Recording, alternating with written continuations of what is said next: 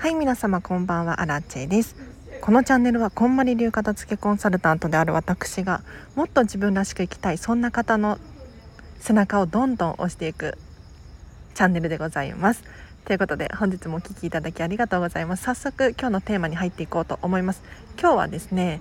感情のお片付けっていうテーマで話をしていこうと思います。ちょっと本題に入る前にお知らせだけさせてください。平日の朝はライブ配信をしております。岡田付のお悩み質問に答えたりとか1日1個課題を出していますのでこれを聞くだけでもしかしたらねえっと、モチベーションが上がって気がついたら理想の暮らしが近づいているそんな現象が起こると思います。ぜひまだ聞いたことないよっていう方だったりとか久しぶりの方いらっしゃったらフォローしていただいてまた月曜日ですかねお会いできるととっても嬉しいです。では今日の課題課題じゃない今日のテーマ 感情の片付けについて話をしていこうと思いますで感情の片付けって一体何かっていうと、まあ、ついついイライラしちゃったりとかなんか悲しくなったりとかなんて私ってかわいそうなんだろうとか、まあ、楽しいっていう気持ちもそうだと思うんですけれど、まあ、人はね、まあ、生きてればいろんな感情を味わうことが起こるんじゃないかなと思うんです。ただ何て言うのかな感情に振り回されては意味がないんですよね。うん、感情をコントロールするのは自分自身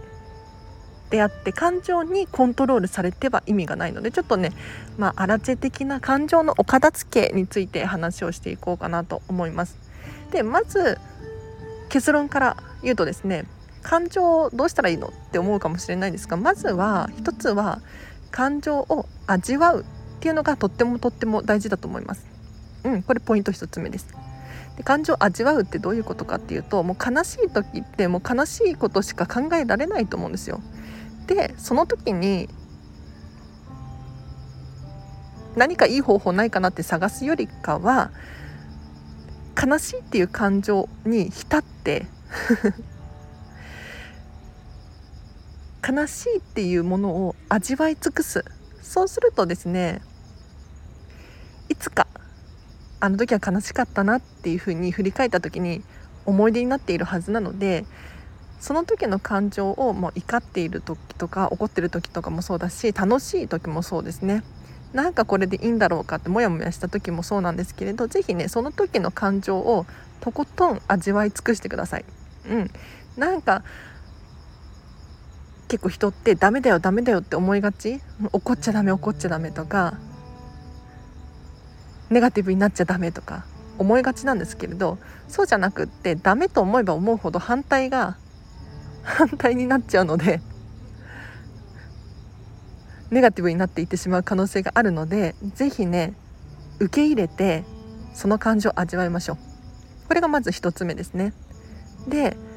まあこれは私の価値観なんですけれど怒りの感情に関して言うとまあ味わうっていうのも一つの手かもしれないんですが是非ね期待しないっていうことを手に入れてほしいと思います。で期待しないってどういうことかっていうともう本当に期待しないんですよ。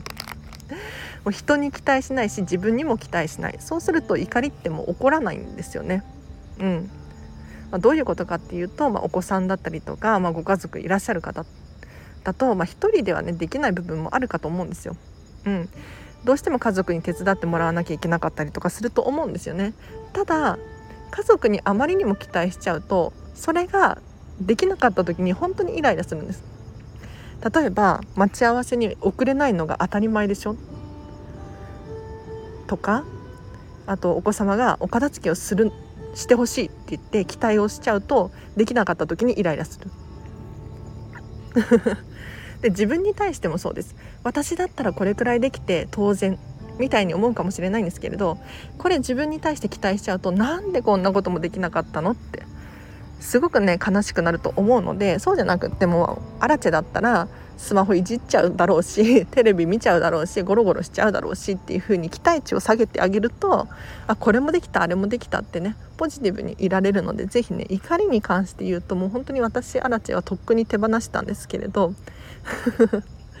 何も期待しないっていうのがおすすめですね。まあ期待しないって言葉で言ったら簡単に聞こえるかもしれないけれど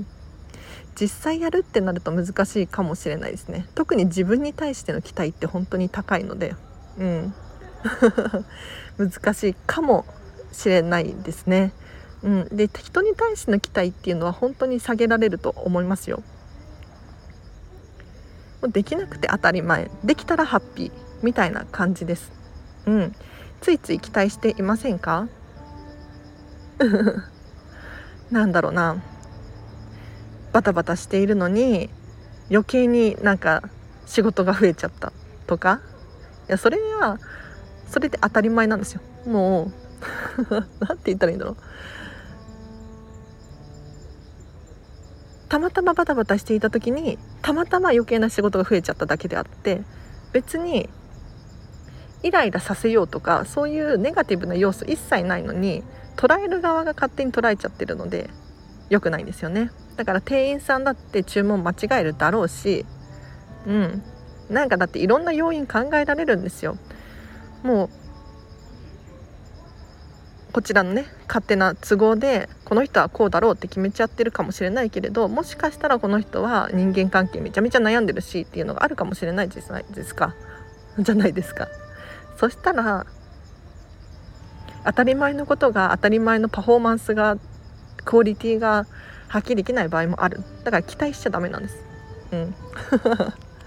どんな人に会っても。でも期待しないっていうのは全く無視するとか興味を持たないとかそういうことじゃないんですよ。なので是非愛を込めて期待しないっていうのが非常に大切になってきますね。でもう一つポイントがあってもう感情のお片付けなんですけれど何かっていうと自分自身が勝手にかわいそうになっている場合があります。これどういうことかっていうと例えば忙しいから仕方ないできない。お金がないから買えない。子供がいるから家族がいるからいろんな理由をつけてできない理由にしたりとかしがちなんですね。でそうすると勝手に自分がかわいそうに思えたりとか勝手に悲劇のヒロインみたいになってしまってどんどんどんどん落ち込んでいってしまうと思うんですよ。でもそれって実は実は自分でコントロールできる感情の部分だったりするんですね。うん。だからお金がないって思い込んでるのは自分だしおそらく皆さんあると思いますよ。私もねそういうふうに思う時ありますもん。うん。だからお金がないって思うのではなくってお金があるって思うのもなんか違うなと思うのでそういう時はねまあニュートラルまで持っていくっていうのが非常に大切かなって思いますね。なんかお金がないをあるまで持っていくのは結構しんどいので私もあらちゃんもできないので ゼロまで持っていくっていうのかなお金はないこともないみたいな がいいと思います。で最後のこれポイントすごい最近重要だなって思うんですけど何かっていうと、まあ、感情の原因の一つなんですがおそらく睡眠不足栄養不足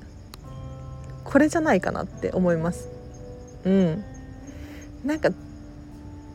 イライラしたりとかモヤモヤしたりとかなんか悲しくなったりとか 逆にハイテンションになっちゃったりとかするじゃないですか。そういう時ってもしかしたら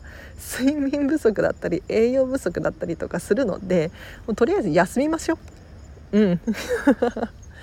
ゆっくり寝たりとかなんかこう季節の野菜食べたりとかすることによってちょっとはね緩和されるような気がするのでこれ非常に重要ですね。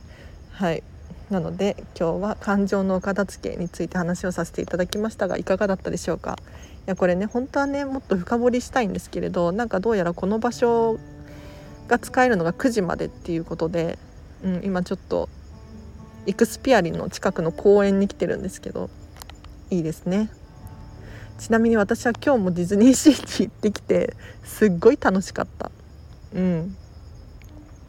やなんでこんなことになったのかっていうと実は昨日もディズニーシーのホテルミラコスタのベッラビスタラウンジに行ってランチを食べてきたんですよ。で家に帰ってね妹に自慢話してたんですね。いやめちゃめちゃ最高だった。すごいねキャストさんが女神だった。みたいな自慢をしたら「え私も行きたい」と「行きたいんだけど」とかって言い始めるから「えちょっと待って。明日行けるんじゃね？とかって 言って予約確認したら予約取れちゃったんですよ。うん。次の日の予約が。なんか基本的にベラビスタラウンジはあもう雑談入ってるので聞いてくださる方いたら聞いてほしいんですけれど予約いっぱいなんですよね。で2ヶ月前から予約できるんですけど予約取れないんです基本的には。もう競争率高いから。でどうやって予約を私いつも取ってるかっていうとギリギリになるともうねキャンセルがいっぱい出るんですよね。なんかとりあえず予約してる人が本当に多くってかなりキャンセルが出てもう前日とか2日くらい前になってくると予約があっさり取れることがあるんです。でそれだからちょっと明日暇なら行こうよってことで 来ちゃいました。で妹は先に帰っちゃったんですけれどうん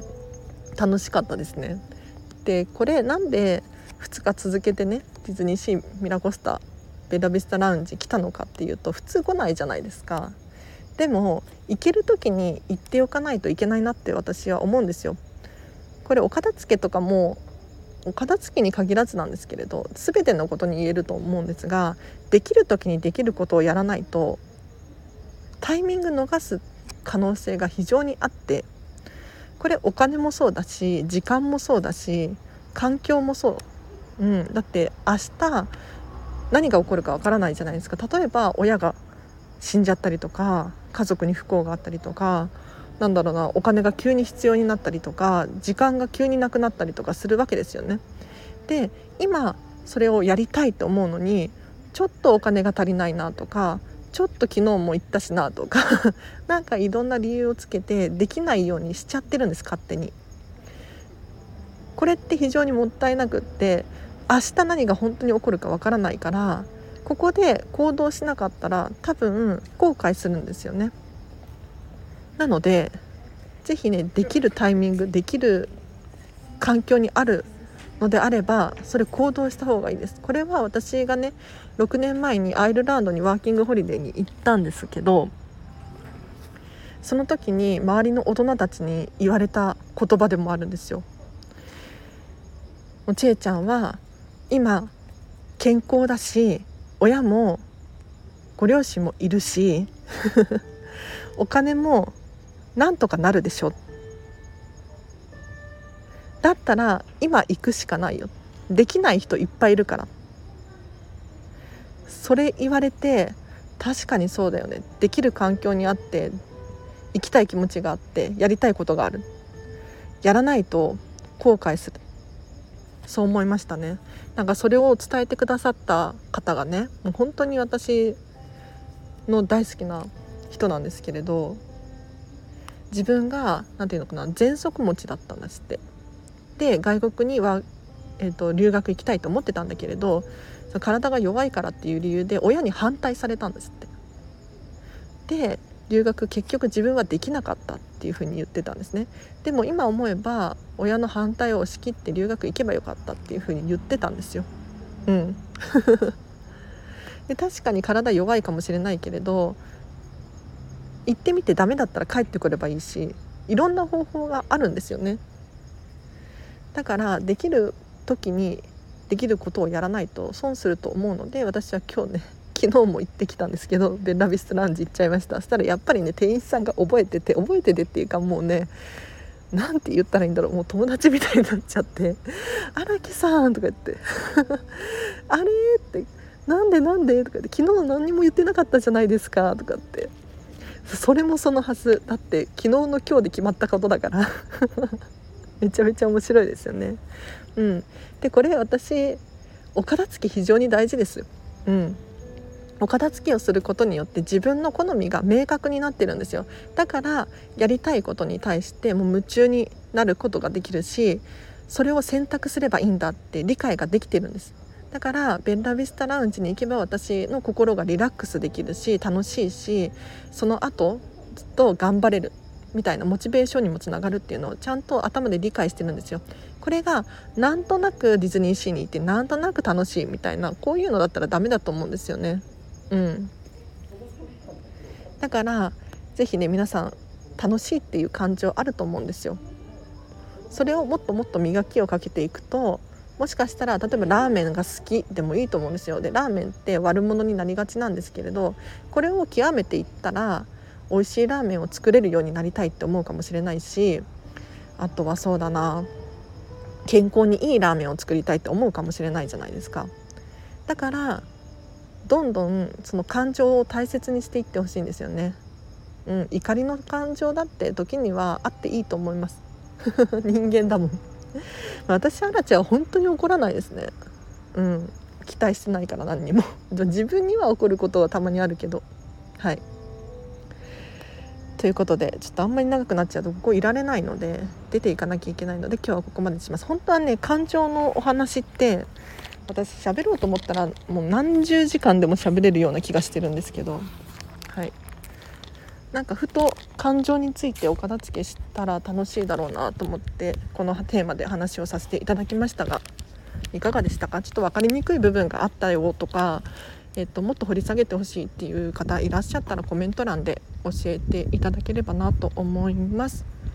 では今日はここまでにします。はい。明日もハピネスな一日を過ごしましょう。あらちでした。バイバイ。